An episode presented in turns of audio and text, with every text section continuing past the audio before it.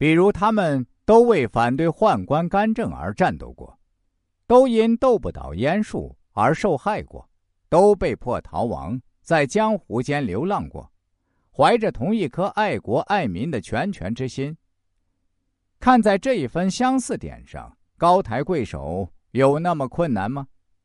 结果，偏执到极点的王允大笔一挥，收复廷尉治罪。《三国演义》中说：“众人惜庸之才，竭力救之。太傅马日低还私下疏通，王允不听，命将蔡邕下狱中缢死，以言定验，不足为奇。因为思想和意识形态不同而犯罪，古已有之。”但这种人性之常，感情闪露，便十恶不赦，必死无疑，也太过分了。虽然古往今来杀文人者多为帝王，但操刀者则常是文人同行。中国文人祸从口出者不胜枚举，而像蔡中郎这样，简直是没病找病的傻瓜，真是古今所少见。明末清初的王夫之就说过：“蔡邕之愚，不亡身而不止。”至此，蔡中郎方才意识到同类的可怕，连后悔也来不及了。杀了蔡邕，王允算出了口气，哪知却寒了所有知识分子的心。有一个叫贾诩的谋士，那时还不出名。跟董卓余党混在一起，就对王允颇不以为然。且说李榷、郭汜、张继、樊稠逃居陕西，使人至长安上表求赦。王允曰：“董卓之跋扈，皆此四人助之。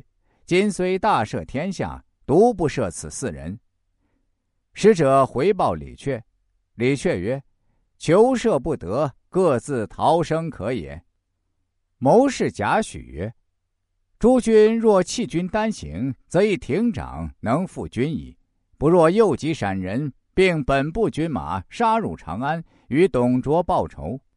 事迹奉朝廷以正天下。若其不胜，走亦未迟。”他只用了一句话，本来只有一个董卓，一下子冒出来四个董卓。我估计。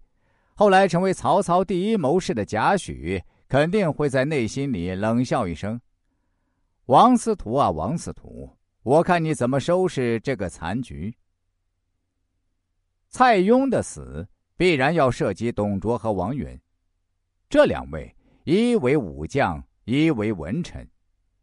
蔡邕有一百个理由应当死在董卓手里，董卓也有过要杀他的意思，然而。杀人如麻的丘巴，却对这位大师表示出莫大尊敬和言听计从的气度。相反，同为知识阶层、文化精英的王允，却被女人般的嫉妒心所控制，对比他强出许多的同行，略无顾惜，毫无怜悯，连眼皮儿都不眨一下，就下令将其自杀而死。所以，我一直认为。王允的这些失常的举措，肯定是跟貂蝉有关系的。也就是说，王允对貂蝉其实也是有着一种类似爱情的情感在的。